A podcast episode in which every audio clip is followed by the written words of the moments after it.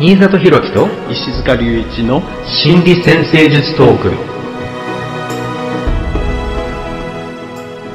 このポッドキャストでは先生科の皆さんに役立つ内容をざっくばらんにお話ししていきます。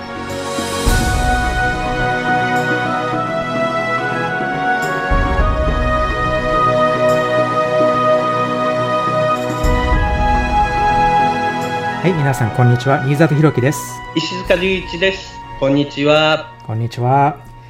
えー、今回は半球の強調、ね、出生図の中におけるどれかの半球の強調っていうことをテーマにしてお話ししていきたいと思います。はい。えー、ね、あの、出生像全体像として見るときに、当然、どちらかの半球、えー、ね、北半球、南半球、東半球、西半球に、えー、天体がバーッと集まっているとき、自然にそちらの方に目が行きますよね。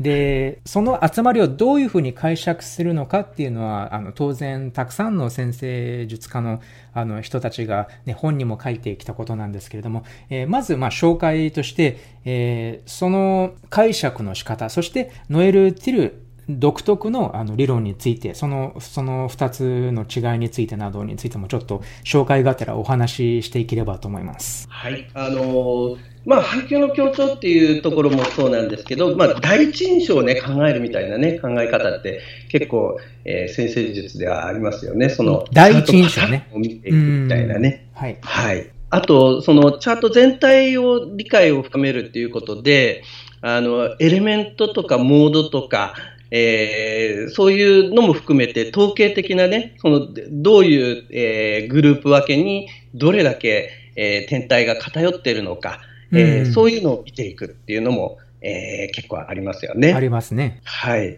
だから、あの、まあ、一般的な見方の中でも、えー、例えばハウスの場合も、例えばアンギュラーハウス、サクシデント、ケーデントとか、あるいは、あのね、えっ、ー、と、火のハウス、地のハウスとかね、そういうの見たりとか、えー、そういうのと、あとね、クワドラントって言って、その1、2、3ハウスとか、4、5、6ハウスとかね、うん、その両ごとにこう注目していったりとかね、そういう見方もあるかもしれないですね。いろいろありますよね。はい。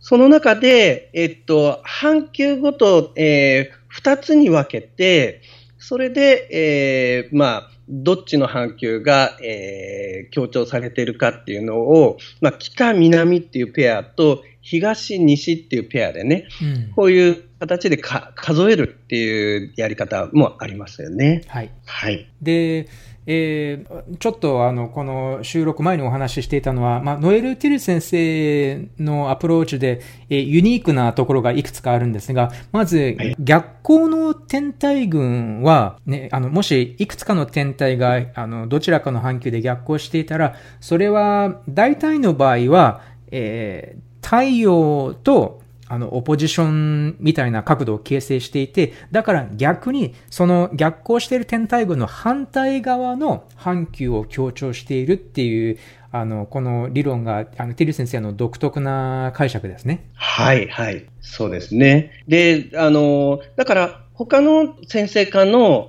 えー、解釈の中では、逆光もそのままの位置でね、数えたりとかするので、うん、えー、まあ、そういう場合は、えー、まあ、結果がちょっと違ってきたりとかするわけですよね。ねいろんなやり方によって多少結果が違ってきたりします。あとね、あの、他の先生科の場合は、あの、時々、その天体の種類によって、えー、重し付けをする。例えば個人天体の方により、えー、点数をたくさん入れて、うん、社会天体の方は少なめにしておくみたいなね、うん、えー強調の仕方をすると。そうすると、まあ、あの、多少、その逆光が反対側に来るティル先生の、えー、に近いようなね、えー、強調のされ方がしやすくなってくるかもしれないですけどね。そうですね。大体の場合は太陽とオポジションを形成する天体っていうのは逆光になることが多いっていうふうに言われてますからね。そうですね。あの、オポジションしている時にはもうえー、必ず逆行してるはずなんですよね。で、天体の種類によってその逆行の領域がスピードの速いものはね、領域が短くって、スピードの遅いものはね、えー、結構領域が大きいような感じ。うんうんえー、だから、あの、反対側に焦点が向くっていうのは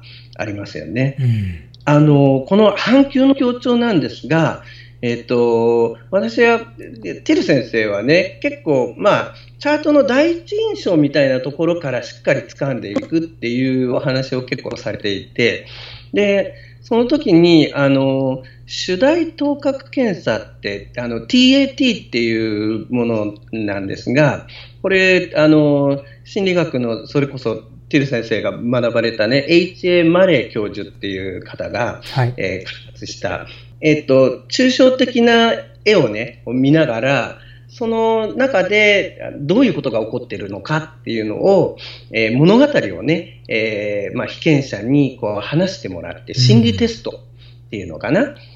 うん、まあ、配置のパターンから物語を読み取っていく、えー、どんな物語がね、その心の中にできてくるだろうか。えー、そういうのの、えー、まあ、コンセプトを、えー、適用していってるようなところがあるんじゃないかなと思っていて、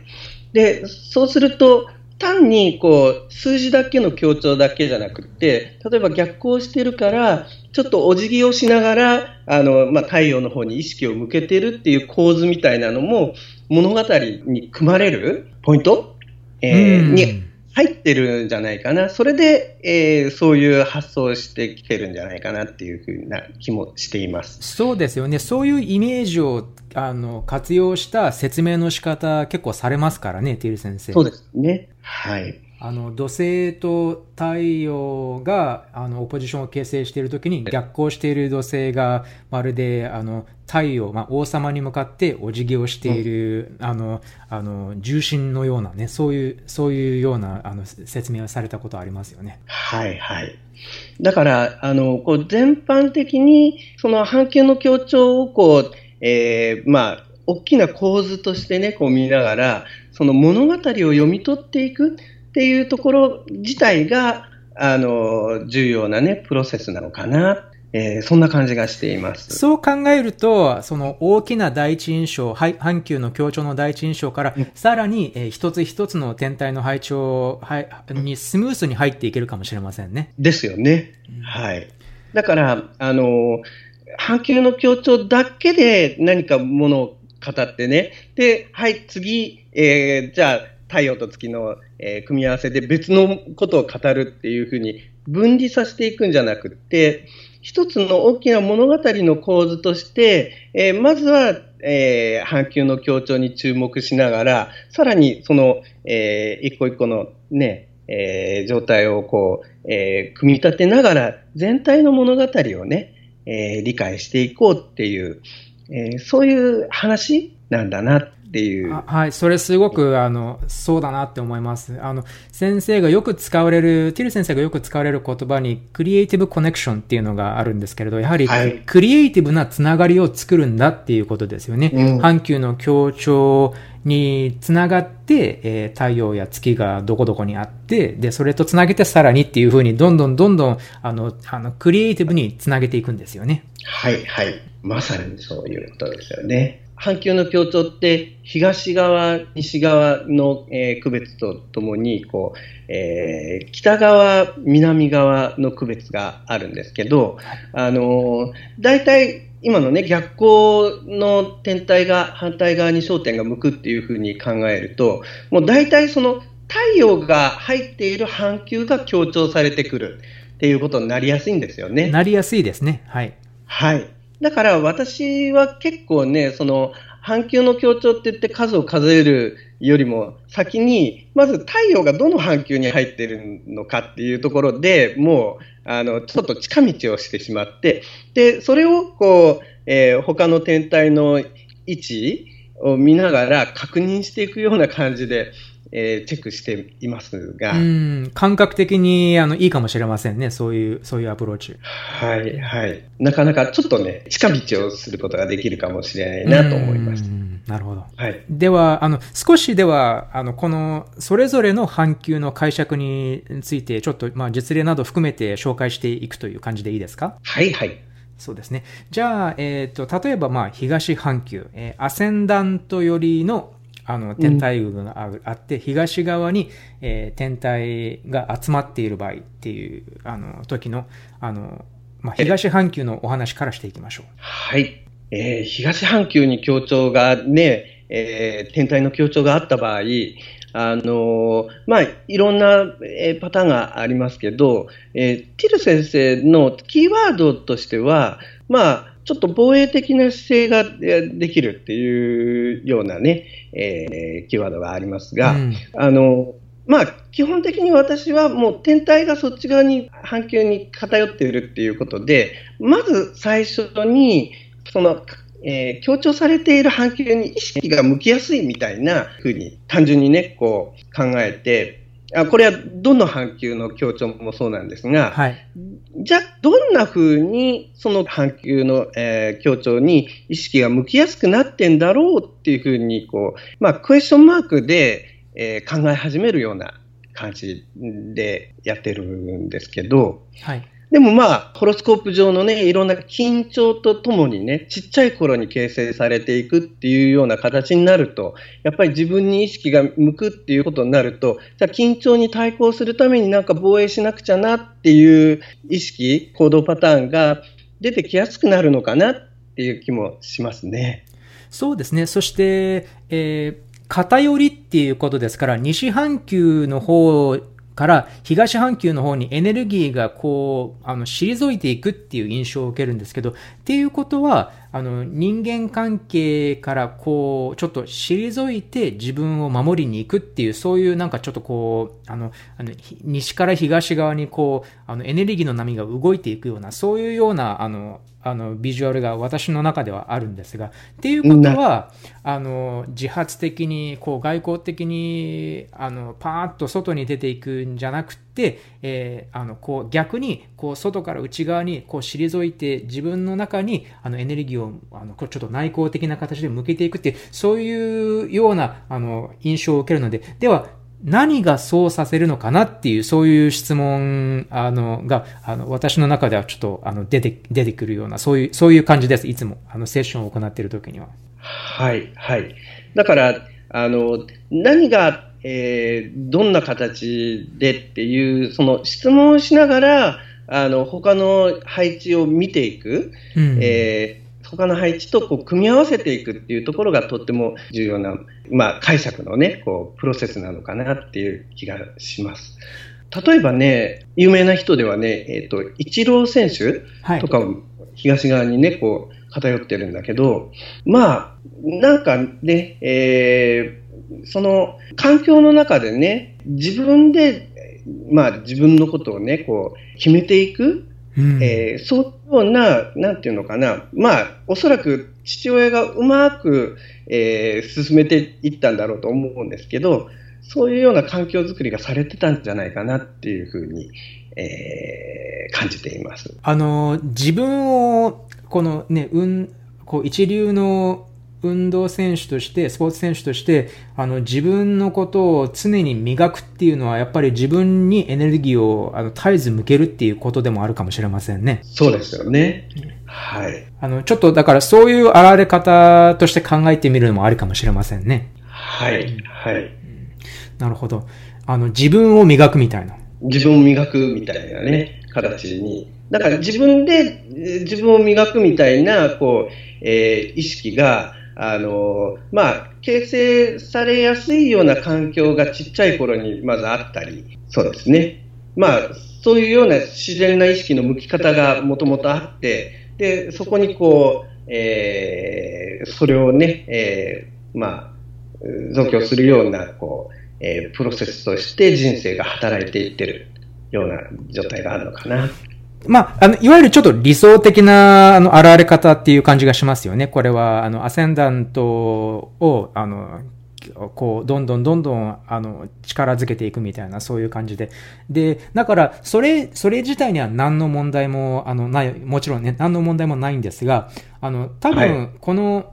この、テル先生が、あの、この防衛的な姿勢っていう言葉を使われるのは、あの、そういう、そういうことのことを言ってるんじゃなくて、多分、あの、人間関係から退いてしまう場合じゃないかなって思うんですね。うん、西半球から完全にこうちょっと一歩下がってしまう場合。はい、あのでもそしたら、じゃあなんでその防衛機能が必要なんですかっていうそういうお話になってくるんじゃないかと思うんですけど、だから、あの、要は、あの、今のイチロー選手のお話とかもすごくわかるので、あの、だから、決めつけていきなりあなたは防衛的な姿勢を持ってるんですよって、そういうお話をするっていうことじゃなくて、あの、どの程度そういうふうに人間関係から退いてしまう傾向が存在するのかっていうのを、あの、確かめる必要があるっていうことじゃないかなって思うんです。どの程度って、その程度の度合いっていう言葉、あの、ティル先生よく使う、使うんですけど、だから、どんな形で、ど、どの、どのぐらいの度合いでっていう、この二つの言葉、あの、ティル先生が、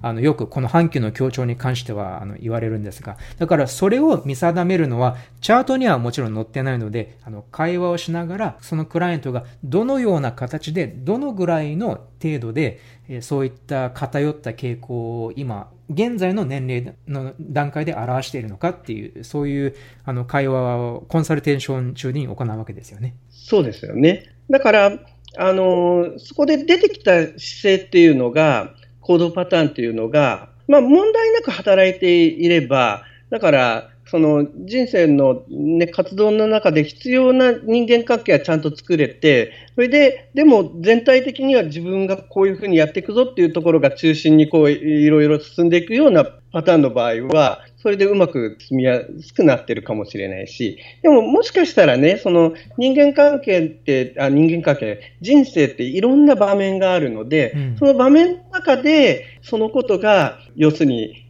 まあ、対人関係からちょっと遠ざかるようなところが問題になってしまう。イチロー選手の場合ね、野球をこうやっていく、ね、えー、メインのところでは問題ないかもしれないけど、うん、そうじゃないところでは、あの、もしかしたら、あの、その特徴自体が、なんかね、えー、問題になることもあるかもしれないですよね。そうですね。うん。なので、はい、あの、ほん、本当に現れ方っていうのが、あの、人それぞれで、ほ、本当に多多様な現れ方をするなって思います。はい。はい。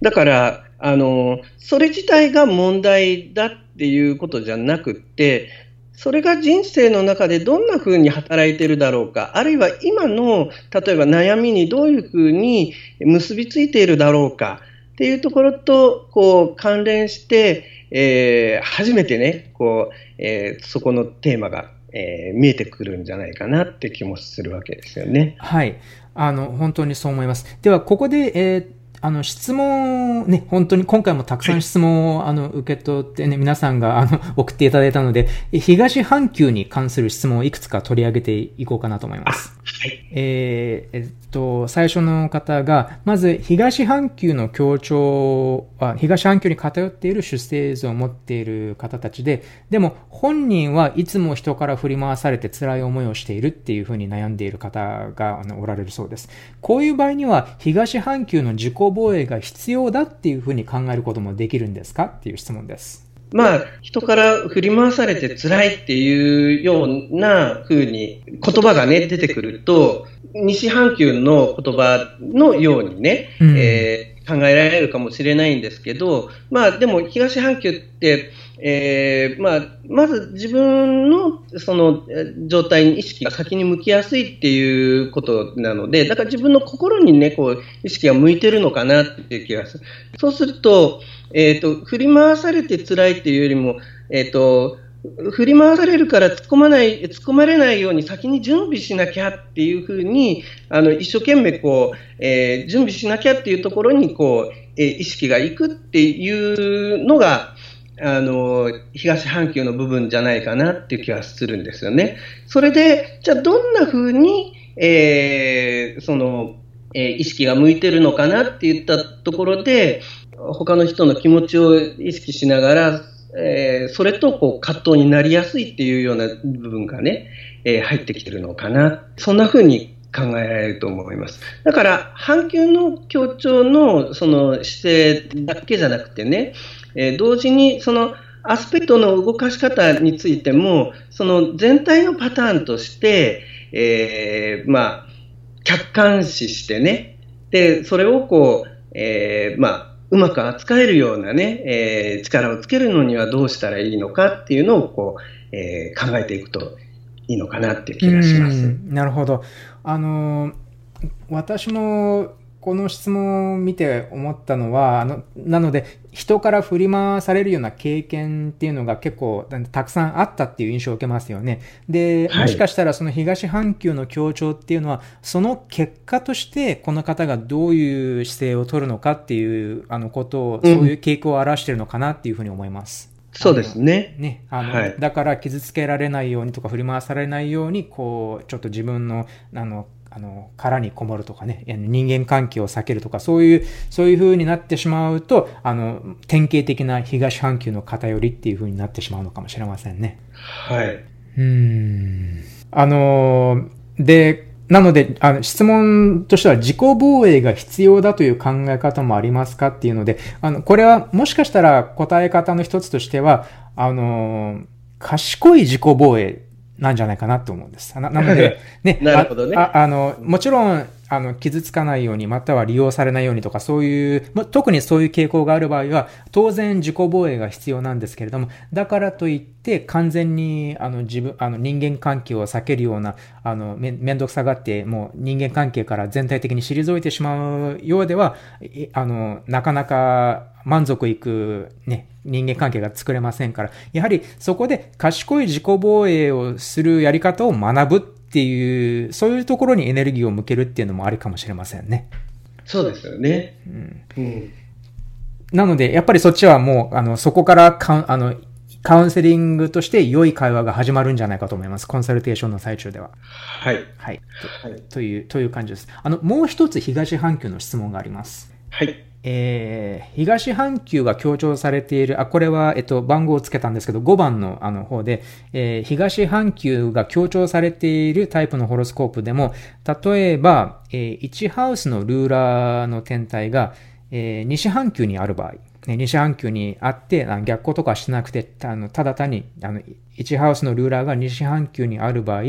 西半球に意識を、あの、しっかり向けることができているっていう、もしかしたら、あの、ルーラーが逆行している場合とよりと比べると、西半球にちゃんと意識を向けられているっていうふうに考えてもいいですかっていう質問です。えっと、東半球が強調されていて、まあ、あの、逆行してなくて西半球にあるっていうことですよね。うん、結局、半球の強調自体は、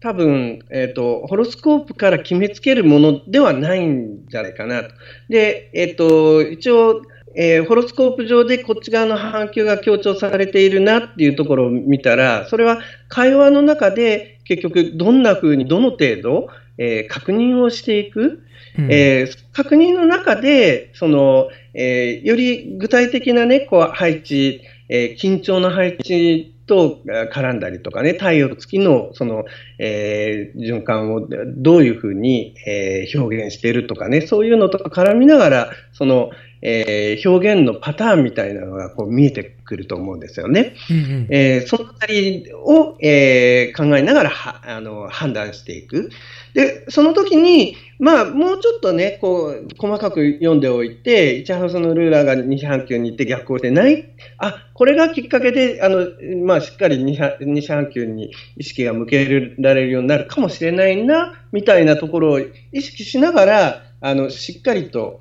えー、まあ、形成されていってる行動パターンを認識する鍵にしていくといいかもしれないですね。つまり可能性、潜在的可能性として捉える、はい、そそのぐらいかもしれませんね。そうですよね。うん、はい。あの、あのそれはアプローチとしてはとってもいいんじゃないですかね。そうですね。あなので、できている、できていないっていうのを、あの、証明しているわけじゃなくて、うん、あの、そう。あの、潜在的可能性ですからね。あの、いはい、いずれの場合も。だから、それ、その、その違いを認識するのって先生化としてはとても大事だと思うんです。はい、はい。あの、はい、この、この配置だからできているとか、あの、できていないとか、そういうふうな、あの、解釈はししてしま、してしまうと、あの、クライアントを見ないで解釈するっていう結果になりますから。うんうんそうなんですよね。ねだからまあ、この東半球だけじゃなくて、全部の半球ね、こう、えー、同じですけど、この半球の強調っていうのを、あの、一つの、あの、それこそ、その、えー、まあ、クックブック的にね、そうそうえー反響の強調からこういうことが言えるから、あなたこうしなさいっていうふうに、えー、そこだけからね、こう、えー、出してしまったら、他のクックブック的なアプローチと全然変わらなくなってしまうんですよ、ね、で、それ、それは、あの、あの、ノエル・ティル先生の先生術とは程遠い使い方なので、あの、やっぱりちょっとそこら辺強調しておきたい場所ですね。そうですよね。だから、えっと、半球の強調を使っているから、ノエル・ティル先生術って心理先生術になっていくっていうことじゃないんですよね。ねそれをもとに、あの、他のところとどういうふうに組み合わせていくかっていう、その全体を組み合わせていくプロセス自体が重要になってくるわけですよね。そう、クリエイティブにつなげていくっていうことだと思います。はい、では、そろそろ二次半球のお話に移りましょう。はい。はい。行きましょう。えーはい、今度はアセンダントの反対側の7ハウスカスプ、つまりディセンダントに、えー、天体が集まっている場合、あの天体の偏りがある場合というあの半球の強調です。はい。えっ、ー、と、西半球の場合はね、あの、やっぱり、その、まず天体がそっちに偏ってるから、あの、まず最初に、まあ自分のことよりも、えー、相手、他人の方にこう意識が向きやすくなるっていう。で、どんな風に向きやすくなるのかなっていうところで、まあ、あの、いろんな話がありますが、ティル先生がよく言うのは、相手に与えて、与えて、与えすぎてしまうっていうパターン。っていうのも、えー、考えられるかも。自分を置き去りにしてまで、あの、人に、あの、自分を捧げてしまうとかね、そういうあの表現されますね。はい。そうですよね。でも、まあ、もちろんそういうパターンもね、こう、あるんだけど、同じように西半球の協調で、例えばね、あの、自分を棚に上げて他人のことを、こう、いろいろ、こう、こうだ、ああだっていうふうに考えるのも、えー、西半球かもしれないですよね。あ、つまり自分の問題を避けるっていう、あの、はいはい、やり方で、あの、他の人の方に注意とエネルギーを向けているっていう現れ方があるっていうのが一例ですね。そうですよね。なるほど。だから、うん、いろんな形で、あのでも、その自分の、えー、自身に意識を向けるよりも、先にこう他人とか今の目の前の状況とかね、えー、そういうものにこう、えー、意識を向けるっていうニュアンスが、え、出てきやすいのかな。もしかしたら、さっきのね、こう、東側の方が、まあ、主観的みたいな、えー、感じで、西側の方が客観的みたいな感じの、えー、ニュアンスも出てくるかもしれないですけど、うん、例えばね、えっ、ー、と、ちょっと私が典型的な例で、えー、意識しているのが、あの、夏目漱石さんが、はい、まあ、えっ、ー、と、西側にこう偏ってるんだけど、結構ちっちゃい頃ね、こう、いろんな、えー、まあ、自分の両親ではないところのね、こう、家にこう、えー、行って、で、で、その、まあ、世話になってるね、その、お父さんお母さんが、あの、ちょっと喧嘩をしてしまったりとか、えー、そういう、えー、まあ、えー、いろんな状況があるんだけど、うん、そういう中で、えー、なんていうのかな、その、あ、これにまあ、なんとか、えー、この状況に対処しなくちゃいけないなっていうふうに、その目の前の状況に、えー、意識を向ける、向けざるを得ない状況ができてきたのかな、みたいな、えー、見えるんですけどね。周りの人の顔色を伺ったりみたいな？そうですよね。なるほど。はい。何らかの要因で、その自分のことよりも、そのなんか今目の前の条件表にこう意識を向けた方がいいような状況みたいなのがちっちゃい頃にあったみたいに考え始めてみると、だんだんストーリーが組み立ってきやすいんじゃないかなそうですね。うん。あの、喜んでもらわなければいけなかったとかね、人に、あの、いい子でいなければいけなかったっていう例もありますしね。はいはいはいはい。で、あの、大体の場合には、その人の顔色を伺ってで、人の意見の方が、あの、自分のことよりも大事だったっていう場合には、つまり、えー、そうすることでしか安全だという感覚を得られなかったっていうことだと思うんですけど、あの、でも大体の場合はそういう環境では、その本人のことについて聞いてくれる大人っていうのがいないんだと思うんです。その本人、うん、本人の感じていること、本人のやりたいことについて、本当に、あの、鏡のように、あの、映し出してくれるっていう大人、そういう役割を果たしてくれる大人がいなかったと思うんです。はい。はい。で、鏡っていうのがないと、あの、自分が、ではどういう人間なのか、何が、な、本当は何を求めていて、え何がしたい人間なのかっていうのが、はっきりと形成されないまま、その、その自己像が形成されないまま大人になってしまうと、やっぱり他人の意見に頼らないと、あの、どうしたらいいかわからないとかね、そういうふうになってしまうかもしれませんね。うん、うん。それも、えー、一つ、このパターンとして、ね、一つの、一つのパターンですね。えー、うん。考えられますよね。うん、だから、その、まあ、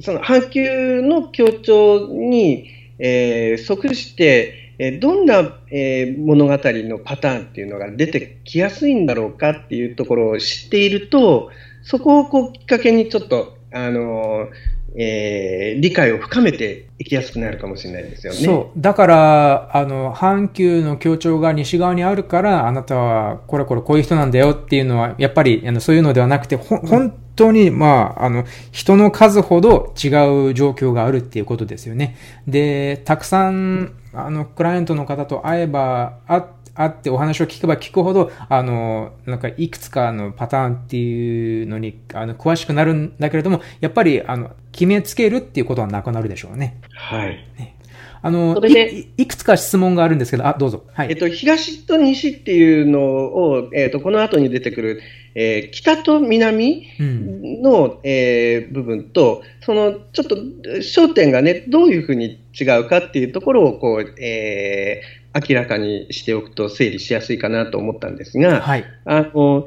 東西っていうのは地平線だから、まあ、どっちかというと、まあ、個人としての自分と、えー、個人と一人一人の、えーまあ、相手とかね、そういう間でのこうやり取りみたいなところが、えー、注目されるかもしれない、焦点になるかもしれないですね。そ、はい。それに対してこう、えー、北、南っていうのはこう集団に属してみんなでやってることにこう合わせるとかみんなでやってることの中で結果を出していくとかね、えー、そういうような、えー、焦点の違いがあるのかもしれないですね。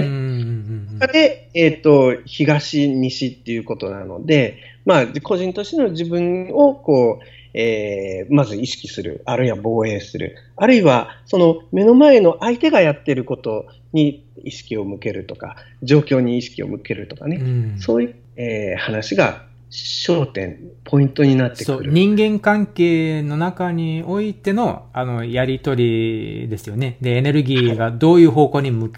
いて、どのようにどの程度ですね。どのようにどの程度向いていくかっていうことですね。はい。えー、では、西半球に関する質問、あの、いくつかあります。はい、えっと、そうですね。じゃあ、これは番号2番の質問で、えー、はい、逆行している天体も入れてすべて西半球に偏っているあのホロスコープを持っている方です。で、確かに半世紀にわたって両親のあの、家に関する強い価値観のもとで、あの、生きてきて、で、家族からの支配に答えを出せないまま生きてきたように感じられているという話です。で、今ここにね、現在ここに来て自分自身の自己価値を高めるためには、一番必要なことはどんなことでしょうか？あの、そしてね、長期間こう抑制を受けてきて、ね、家族だから仕方ないっていう感じのあの抑制を受けてきて、そういそこから染みついてる思考パターンを、えー、忍耐強く変化させる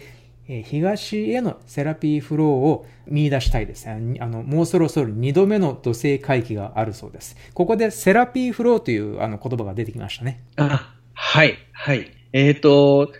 まずね、まず、えー、このポイント、えー、自分自身の自己価値を高めるためにっていうことを考え始めているっていうこと、うん、染みついている思考パターンを忍耐強く変化させるっていうことを意識していること自体がとっても大きいことじゃないかなっていう気がするんですよね。そうですね。方向性が変わり始めているっていうことですよね。はい、はい。それで、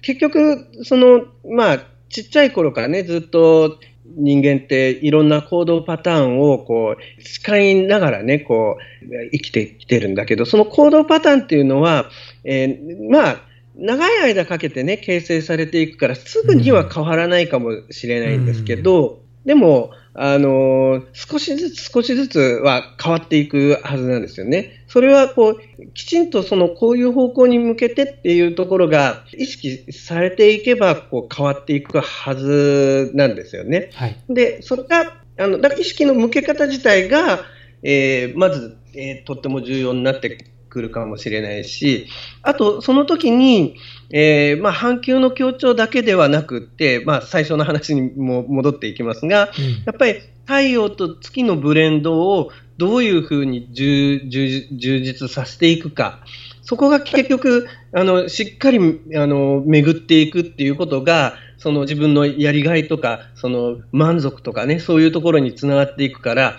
それが、あの、しっかり働くような方向の行動パターンっていうのはできていきやすいわけですよね。そこで太陽と月につなげていくっていうのがとても大切な感じですよね。自己価値を高めるために。そう、そうですよね。うん、それからあと、多分その緊張の、えー、まあ、アスペクトなどの配置についての、なんていうのかな、ここれまでに学んでしまったであのパターンになっている動かし方っていうのもあると思うんですよね。うん、えー、大きなところでは半球の強調でもあるんだけど、さらにそれをこう、まあ、それぞれのアスペクトのね、まあ、テーマに関して、まあ、ある意味、あるテーマがやってきたときに、こう、反射的にこういうふうに動いてしまう、感じてしまう、ね、うん、そういうようなパターンができてるから、今度はもうちょっと、その、えー、焦点をこう、細かく、そのアスペクトみたいなところに当てながら、それをどういうふうにちょっと変化させていったらいいのかな、意識してみたり。あと、あの、防衛メカニズムっていうのが、まあ、ノエル・デさんのね、えー、まあ、えー、いろんなえー、著書の中で出てきてると思うんですが、えー、防衛メカニズムの働きみたいなところの理解もね、えー、まあ、そのあたりをこう、えー、自覚していくところで、えー、とっても参考になるんじゃないかなって気がします。うん、そうですね。あの、いい、いい感じのアドバイスだと思います。あの、ぜひ、ね、二度目の土星回帰だから本当にここで、うん、ここで、あの、あの、まあ、忍耐強く、ご本人の方がおっしゃっているように、ね、忍耐強く取り組んでみたら、多分、あの、ね、きっとこれまでとは違う、えー、人生になるんじゃないかと思います。はい。はい、ぜひぜひ。あの、えっと、よくね、私が、えー、説明の時にね、使う比喩なんですけど、はい、あの、よく、えー、怪我した後で、こう治るまで三角筋をこう、えー、つけてるじゃないですか。はい。で、えー、っと、怪我が治った。で、それは、その、もしかしたら、その、今、阪急の協調のパターンね、えー、これずっとこう、こういう形で動かし続けてきたんだなって、そうじゃなくてもいいかもしれないなって気づいた。怪我が治ったっていうふうに、えー、気がついたかもしれないんだけど、じゃあそこで三角筋を掘って外して、で動かそうと思った時に痛いんですよ。なるほど。最初。で、だから最初のうちは、その、えっと、ゆっくり動かして、その動かす筋肉っていうのかな、筋肉自体もちょっと衰えてますから、うん、あの、それをこう、えー、まあ、リハビリ運動みたいな形でね、あの、その、しばらくは、ちょっと、あの、傷んだりとかそういうのを、こう、えー、まあ、乗り越えながらね、えー、トレーニングしていく必要はあるかもしれないんですよ。その適切なね、循環っていうのかなそれが、うん、すごく、すごく素敵な比喩ですね。あの、パターンを、特に長年のパターンを変えるっていう、これ,、これは、あの、もしかしたらあらゆる、あの、セラピーフローに関して、あの、重要な考え方かもしれませんね。そうですね。はい。そういうのもちょっと参考にしていくといいかもしれない、ねはい、とても素敵だと思います。えー、このセラピーフローという考え方が、あのね、キル先生のもう一つの、あの、独特の捉え方で、えー、片方に偏っっているあのホロスコープの心理的バランスっていうのを取り戻すために逆方向の半球に向けてエネルギーを注ぐっていうそういう考え方のことをセラピーフローってあの呼ばれています。あのまたあのこれからえっとねもう2つの半球についてお話ししますがまたそこでもちょっと紹介していけるかもしれません。はい。はい、このセラピーフローっていう考え方なんですけど、はい、まああのー、ちょっとね、えー、一見ね、こう、反対側の半球の行動をこう、一生懸命やると、えー、良いみたいな、まあ単純にね、な、あの、形でこう、意識をすることも、えー、あるかもしれないんだけど、うん、あの、要するに、えっ、と、バランスを、えー、過度にね、えー、偏ったバランスを取り戻すときに、反対側の半球のテーマが、えー、鍵になるっていうのかな、きっかけになるっていうのかな、うん、なりやすいっていうことだと思うんですよね。だから、あの、これ、えっ、ー、と、別の質問の中にも出てきてるかもしれないんですけど、その、半球の強調の方に向,、えー、向かう偏りのバランス全体を違うバランスに変える必要があるのかなっていうところの話も出てきたと思うんですけど、うん、要するにパターン化したものをこうちょっと活性化して、こう、なんていうの、固まっちゃったものを緩めるために、反対側がこう、なまあ、その、刺激としてこう働きやすいっていう話で、あの、反対側に向いたパターンを新しく作り直そうっていう話じゃないような気がするんですよね。なるほど。うん。だからその辺、なんていうのかな、うまくこう理解して進めていく必要もあるかな。だから、えっと、自分がもともと持っている半球の協調自体を否定する必要はないんじゃないかなって気がするのね。やっぱりこれも、あの、どのようなあられ方っていうのは、本当に個人、個人差があるので、あの、うん、そう、だからもしかしたら、あの、逆に強みとして表現している可能性も十分ありますからね。一郎選手のように。そう。だうまく動かせる部分はうまくそそれで動かして、動かすといいんだけど、それが元に、その、ちょっと動きにくくなってしまっているものがあるかもしれなくて、で、それは反対側のところに焦点を持っていくと見えてきやすいかもしれないんですよね。うんうんうんうん。やっぱり結局12のハウスのそれぞれで、あの成長してあの行きたい部分がありますからね、あの大体の場合。だから、うん、あの、そうですね。だから一つのハウスを否定するわけではないっていうことですね。そうそうそうそう。うん、だから、いいと思います。あの、はい。私はよくね、あの、小狐のね、まあ、比喩を使って説明したりをするんですけど、強調されてないえー、半球のところにブドウがぶら下がっていて、で、そのブドウが酸っぱい酸っぱいって言って、ずっと避けて食べなかったんだっていう話をこうちょっと、えー、考えてるのね。で、そうすると、そのブドウって、でも、本当は食べると美味しいんだけどね。でも、えー、酸っぱい酸っぱいって食べてないっていうパターンをこう見つけると。あの、石塚先生、小狐の本出されたんじゃなかったですか、あ、小狐の本ね、あの、Kindle で、えー、出しました。あの、また、ぜひ皆さん読んでみてください。はい。いいお話です。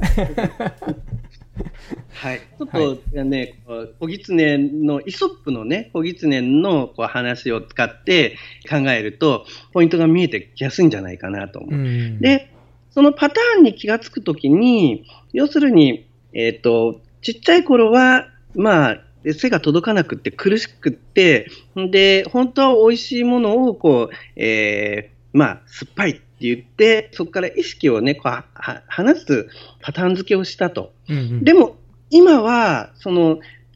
手伸ばせば取れるようになっているブドウを、そのまんま、あの、酸っぱいって言い続けて食べてないと。だから本当は手伸ばして、えー、取れるので、食べればいいじゃないかっていう話なんですよね。で、もしかしたらその先生術家が、先生家がセッションの最中に、ほら、取れるでしょって言ってあげるっていうことがカウンセリングなのかもしれませんね。そうですよね。はい。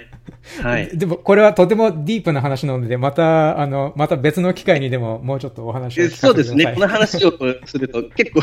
ね、ちょっと一つね、えー、あれができてしまいます、ね、そうですね。またエピソードにしましょう。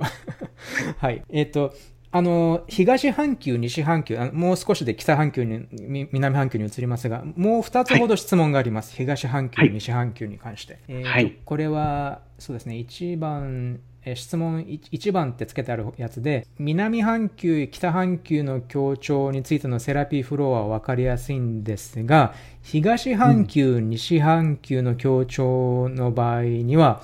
自分自身で周囲の人と今までとは違う自分の表現の仕方、自分の押し出し方を、えクライアントにどう説明したらいいのかを迷う部分があります。えで、あの、例を一つ書いてくださってるんですけど、えーはい、先日西半球協調のホロスコープを持っている西半球協調のクライアントの方がいて、えー、高齢で、あ、いや、あの、おか、その、その方のお母さんがもう高齢に差し掛かっていて、そのお母さんの世話を、えー、一人で引き受けてあの、さらに自分でお仕事もされている。つまりお仕事に加えて、えー、一人で、えー、高齢、ご高齢のお母さんのお世話をしている方がいて、で、あの、その先生科の方が、では、あの、ご兄弟に、あの、声をかけて協力をしてもらったらどうですかってあのアドバイスをしたところ、そのクライアントの方が、いや、周りの人は忙しいから迷惑をかけられないというふうに言われてしまいましたっていう、あの、あの、ことです。だからそういう方に、では、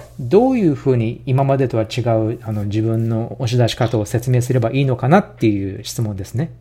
はい、はい。でもこれって、あの、とっても典型的なパターンのような気がしますね。そうですね。西半球の京都。うん、はい。だから、えっ、ー、と、それ自体が、その無自覚に、こう、ちっちゃい頃に形成されてきたパターンで、それでもう、あの、反射的にそういうふうに感じちゃっているんじゃないかっていうところをまず理解を深めてね、あの、そういうパターンが、こう、自分の特徴の中に働いているんだっていうことを客観的に理解してもらうことからえー、始まるんじゃないかなと。そうですね。私も、あの、これはもしかしたら、ティル先生の影響だと思うんですけど、私の場合は、あの、結構、感情を、感情表現っていうのかな？感情を湧き立たせるような表現をします。つまり、あの、うんでは、あなたはこうやってね、お仕事をしても、本当に疲労困憊になりながら、さらにお母さんの世話までしているのに、ご兄弟の方は何を、何をしているんですか？っていう、そう、そう、あなた一人にこういうことをさせてっていう、こういう、あの、まあ、客観的なんですけれども、でも、あの、結構、そういうふうに、なんていうのかな、あの、本当に客観的に外から見たお話をします。で、あの、うん、で、あの、場合によっては、まあ、一応クライアントの見方なので、クライアントのために怒ったりします。うん。で、あの、要は、つまり、その、本当はクライアントの方自身が怒らなければいけないんです。で、はい、でも、はい、西半球協調っていうことがあって、多分家族にそういうパターンがあって、もうだから自分の欲求に関することとかはもう全然考えないっていうあの条件付けをさせられている方なので、だから本当のあのノーマルな反応はどういうものなのかっていうことをあの見せてあげるっていうのもカウンセリングのやり方の一つです。ああ、はいはいはい。なるほどね。素晴らしいポイントですよね。なので、はい、あの、まあ、あの、アプローチの違いはありますが、でも、あの、あのどういうふうに、だから、その、あそういった、えー、行動、これまでとは違う行動を促すかっていうことですよね。そうですね。で、それが、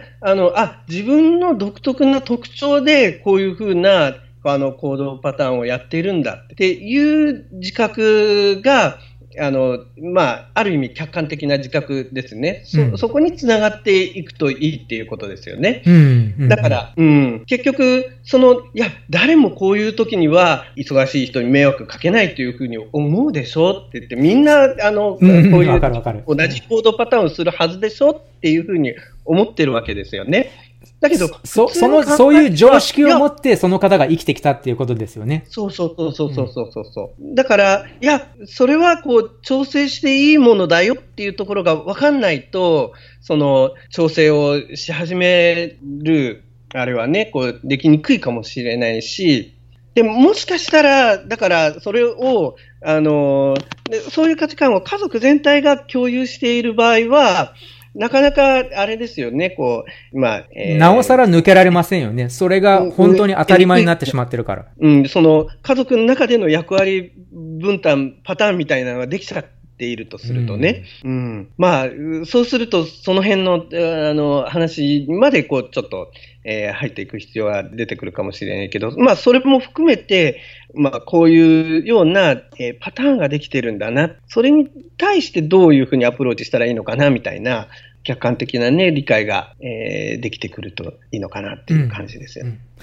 あの、はい、もう一つ、あの、東、西に関する質問です。はい。これ、あの、10番って付けてある質問なんですが、例えば、同じ西半球への偏りでも、え、東側に逆光天体がいくつかある場合と、または、あの、そういうのがなくても全部西半球にあの集中している場合が、あの、あると思うんですが、つまりね、逆光の天体群が反対側にあるかどうかっていうことなんですが、その場合で、あるとないかでは違いは、ニュアンスの違いはありますか？つまり、全部西側に集まっているあの偏りか、または東側に逆行している天体群がいくついくつかある場合では何か違いはありますかっていう質問です。はい、はい。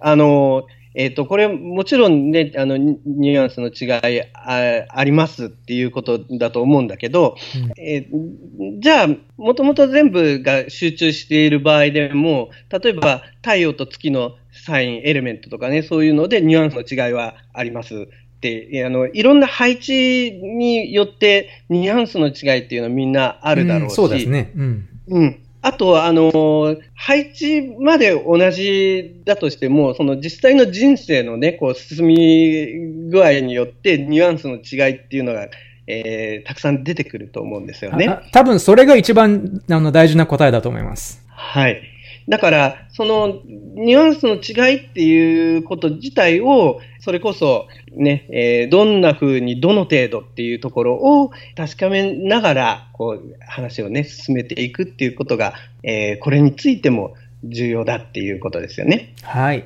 はい。あの、良いと思います。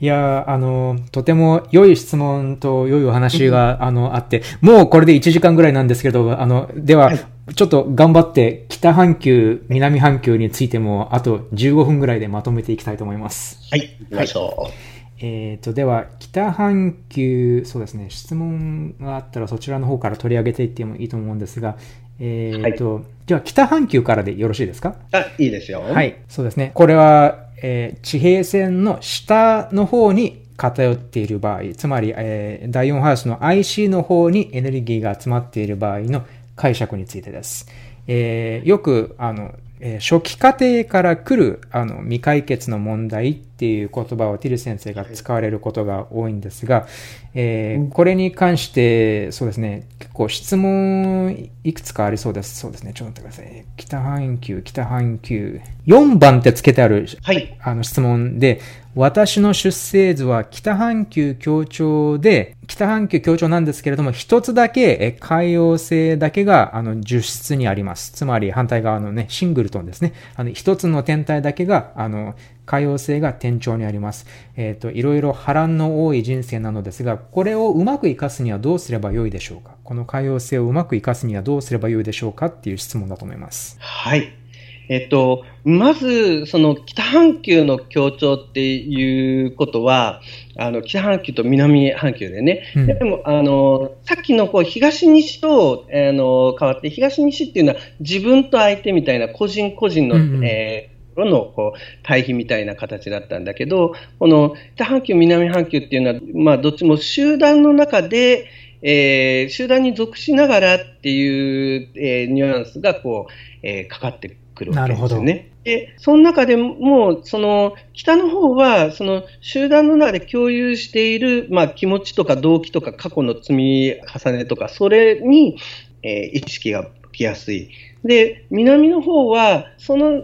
えっ、ー、と、集団の中で、えっ、ー、と、表にこう、わかるような結果を出していく。それ、社会的に活躍していくっていうことだったり、具体的な業績を上げていくっていうような、えー、ことになるかもしれないんですけどね。あの、これも、えっ、と、ちょっと、えー、大きな意味では、北半球の方が、まあ、どっちかっていうと、えっ、ー、と、周りのこう感情を意識しやすかったり、IC がカニのね、際に、えー、対応する部分であって、その水のエレメントのね、こうニュアンスが考えられるっていうことを、ポイントをね、意識してもいいかもしれないんですけど、感情的に、えー、まあ、周りとつながるみたいなところが、あるいは自分の、ね、こう内側をこう大切にするっていうところが、えー、ポイントになるかもしれないんですけど、じゃあ北半球が強調されているっていうのは、ある意味ね、その主観的、客観的って言ったところでは、この主観的なところの意識にこう、えー、染まっていくみたいな感じのニュアンスが出て、うん、そうですね。うん、それが、えっと、反対側の半球、南半球の方のちょっと客観的な要素をね、こう、きっかけに自分の独特のパターンをこう、に気づいて修正していくことができるかもしれない。そうですね。そそういう感じでか、捉えてみると、北半球は、あの、まあ、こういう過去を持っていて、こういう家族の中で育ってきた自分が、こういうふうに感じているっていうね、あの、今自分の中でこういう感情を抱いている。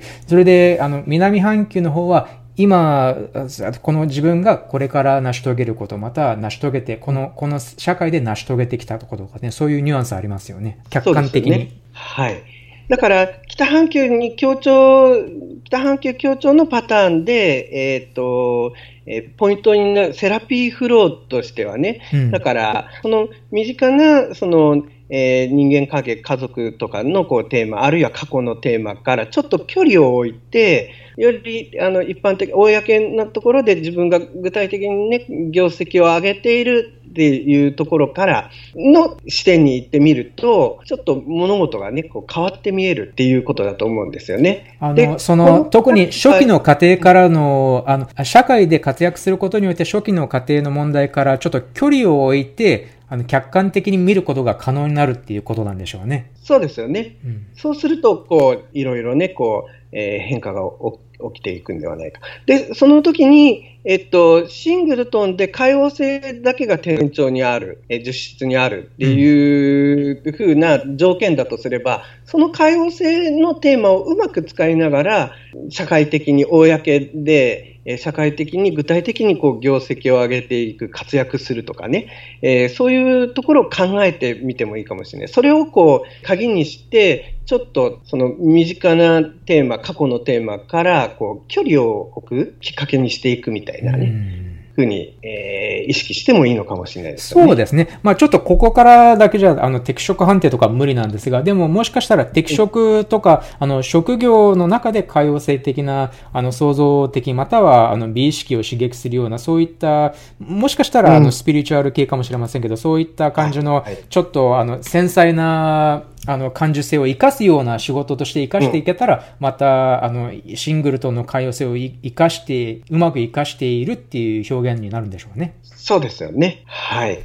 そんな感じじゃないかと思います。全体のバランスをこう、整えていく、あの、突破口っていうかね、そういうのになる。ですよね。あの、もしかしたらその感受性が、あの、昔の家庭の中では全く理解されなかったかもしれないんだけれども、はい、仕事、社会においてそういったちょっと。広い社会の中ではね、うん、しっかりこう理解されて、それ、あの、まあ、みんなありがたいと思う、えー、じゃないかな。それを体験してみると、ちょっと変わってくるんではないかな。そうそうそう。なので、そんな、そんな感じか、そそういう感じの、あの、現れ方っていうか物語が、あの、ね、いけられるかもしれませんね。はい。うん、えっ、ー、と、そうですね。東半球。では、あのーあの、南半球の話をしているので、で南半球の偏りについてもここでお話ししておきましょう。はい、えー、南半球、はい、つまり、えー、地平線の、あの、上、えー、MC ですね。MC 方向に天体が偏っている場合の強調です。はい。まあ、MC 方向に偏るっていうことは、まあね、こう、まあ、社会の中で、集団の中で具体的な結果を出したりとかね、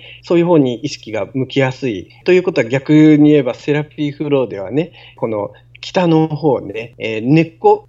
をしっかり生やすっていうのが、愚かになりやすいっていうことかもしれないですよね。そうそうすると、えっ、ー、と、周りのいろんなこう、リクエストに応えて、えー、頑張ってね、これをやる、あれをやるっていうような形で、えー、引っ張り回されてしまって、こう、寝なし草みたいな形でね、あ自分自身は何者かちょっと分かりにくくなってしまうみたいなパターンが、こう、意識されやすいかもしれないですよね。あの、ティル先生は、周囲の、または周囲の人たち、または環境に押し流されてしまうって、それで、あの、この間、ワシントン、ワシントン DC のこの間のセミナーでは、あの、この、手のジェスチャーをつけながら豪快に押し流されてしまうんだよって言って、こういうふうにぐーっと、あの、こう、手をこうね、あの、ジェスチャーを覚えていらっしゃるんじゃないかと思うんですが、なので、私もこのジェスチャーを、あの、コンサルテーションの最初に使うようになったら、なんかすごく納得できるみたいです。お話を聞いてる人について。なるほどね。ジェスチャーを使うっていう手が。こうちょっと右から左にぐわーっとあのあの流すような、そういう感じのジェスチャーです。はい。なので、あの、そういった自分ではコントロールできない環境の波に流されてしまうとかね、で結構実感できるみたいです、はい、そその南半球の偏りを持っている方は。なるほど。みんな本当にその通りでしたっていう答えよく返ってきますから。はいはい、えー、そうですね、ここでちょっと南半球に関する強調、あの質問などあったらいいかなと思ったんですが、えー、はい、あ特に南半球に関する質問ないですね。南半球は皆さん分かりやすいのかな？分かりやすいのかな？うん。では、あの、せっかくですので、ここまででカバーしていない質問を、あの、残り時間でちょっと答えていくという感じでいいですか？はい。はい。えっ、と、ではちょっと見てみます。1、2、これいい質問だと思うんです。えー、そもそも阪急の協調は克服すべきものですか、はい、それとも、あ、克服したらどうなりますか？で、その次で、あ、例えば、あ、この人は阪急の協調の貿易機能から抜け出しているお見事と思うのはどういう場合ですか？ね、どういう、あ例えば自己肯定感ですか？それとも成功していることですか？っていう質問です。はい。えっ、ー、と、これは、あの、とっても良い質問だと思うんですけど、うん、えー阪急の協調を克服すべきものとか、克服できたらどうなるかっていうところの話なんですけど、うん、あの、私はね、これ、あの、人生って、あの、ずっと成長していく話じゃないかなと思うんですよ。うん、で、その中で、ちょうど、まあ、いろんな、えー、動物とか虫とかがこう、脱皮をしていくような形でね、うんある段階ではある形でパターンを作って、で、そのパターンが、まあ、そのパターンの中で収まりきれなくなると、パターンを変えて脱皮をすると。で、脱皮をして成長するんだけど、まあ少し成長してたところで、やっぱりね、パターンがないと安定はしにくいかもしれないんですよね。うん、だから、また、あの、あるパターンがこう多少出ていく。それは、それこそ、えー、こういう仕事をしながらこういう生活のパターンをやるっていうのがこう、えー、できてくるのかもしれないですけどね。それがまたしばらく続いて、で、今度その中で収まらなくなったらまたパターンを変えるみたいな形で、こう、脱皮をこう繰り返していきながら、えー、成長するっていうイメージまあ、それは分かりやすくすると、そういうイメージかもしれないんですけどね。パターンを作っては、時々それを変えていく。あの、それがあの例えばねその、とっても進化して哺乳類みたいな形になると、うん、あんまりこうその目に見える脱皮っていうのをしないで、うん、えー、まあ、あのいつもいつも少しずつ新陳代謝しながらその環境に適応していくような状態になっていくようなね、うん、えー、あるかもしれないですけどね。まあ、そういうような、成長し続けていくような話だと思うんですね。っていうことは、一回何かを克服して、うん、あなたはもう大丈夫ですとか、そういう、そういう感じじゃないっていうことですよね。じゃないんじゃないかな。だから、今の悩みから抜ける、抜け出すっていうのは、一個脱皮をするっていう話なのかもしれないですよね。うん、それ、それすごく大事だと思います。うん。でで、もしかしたらまた次の脱皮の話が出てくるかもしれないし。で、そうやって脱皮を繰り返していくうちに、その、なんていうのかな、その脱皮をしながら成長していくこと自体、全体の理解がもうちょっと深まると、もう細かい細かい脱皮を繰り返していくような、えー、形になるんじゃないかなって気がするんですよね。そうですよね。で、割とこういうふうにあの成長っていうことにあのあの心を向け始めると、割とあのいろいろ毎年毎年また別の、別の何かに直面して、それを、あの、なんていうのかな、それに向き合うことで成長していくとか、結構そういう段階ありますよね。はい。っていうことは、つまり終わらない、終わらないプロセスなのかもしれませんね。終わらないプロセスですね。あの、えっと、よくマインドフルっていう言葉がちょっと使われるんですけど、あの、私結構それをね、こう、ちょっと最近キーワードにしていて、あの、それに対してね、こう、マインドレスっていうのがある。うん、それはもしかしたら、あの、自動操縦になっているパターンっていうのかな。うん、あの、うまくいったことをこう繰り返してパターンにしているっていうのは、もしかしたらマインドレスなのかもしれない。で、それはまあ、安定して動いてる間、マインドレスになってる方が、なんていうのかな、能率、効率的っていうか、エネルギーが少なくて済むんですよね。うんうんうん、だから、まあ、その、マインドレスの、あの、ね、こう、意義っていうのも、あの、ある程度あるんだけど、あの、そのパターンで動いてしまっていると、あんまり都合よく動いてないところがね、時々出てくるかもしれないと。どこかで問題が出てきがちですよね。うん、でそうそういったその緊張の瞬間こそが実は成長のチャンスの瞬間でもありますからね。っていうことですね。うん、だからそのマインドフルになっていくっていうかね、うん、あるいはマインドフルな時間をこう結構たくさん作っていくことによって、その頻繁にこう成長をこう、えー、していく、細かく成長していくっていうのは、まあ、新陳代謝をね、えー、細かくしていくっていうのは、こう、柔軟に環境に適応していくような、あの状態を作るのにもしかしたらコツになるのかなっていう気も、えー、このこのマインドフルっていう考え方ねあの特に瞑想とかされる方に結構よくあの使われる言葉なんですけれどもやはり心理先生術のようにあの何かを理解していくあのプロセスとしては本当にぴったりくるような考え方だなって思います。はい、はい。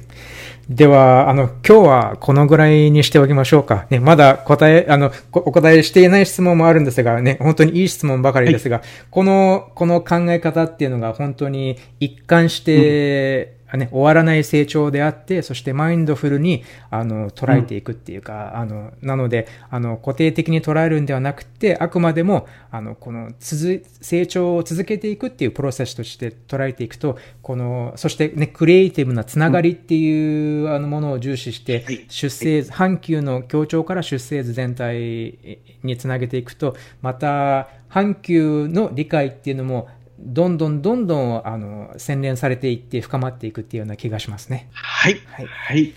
まとめです。はい。では、えー、あの今日もありがとうございました。はい。どうもありがとうございました。はい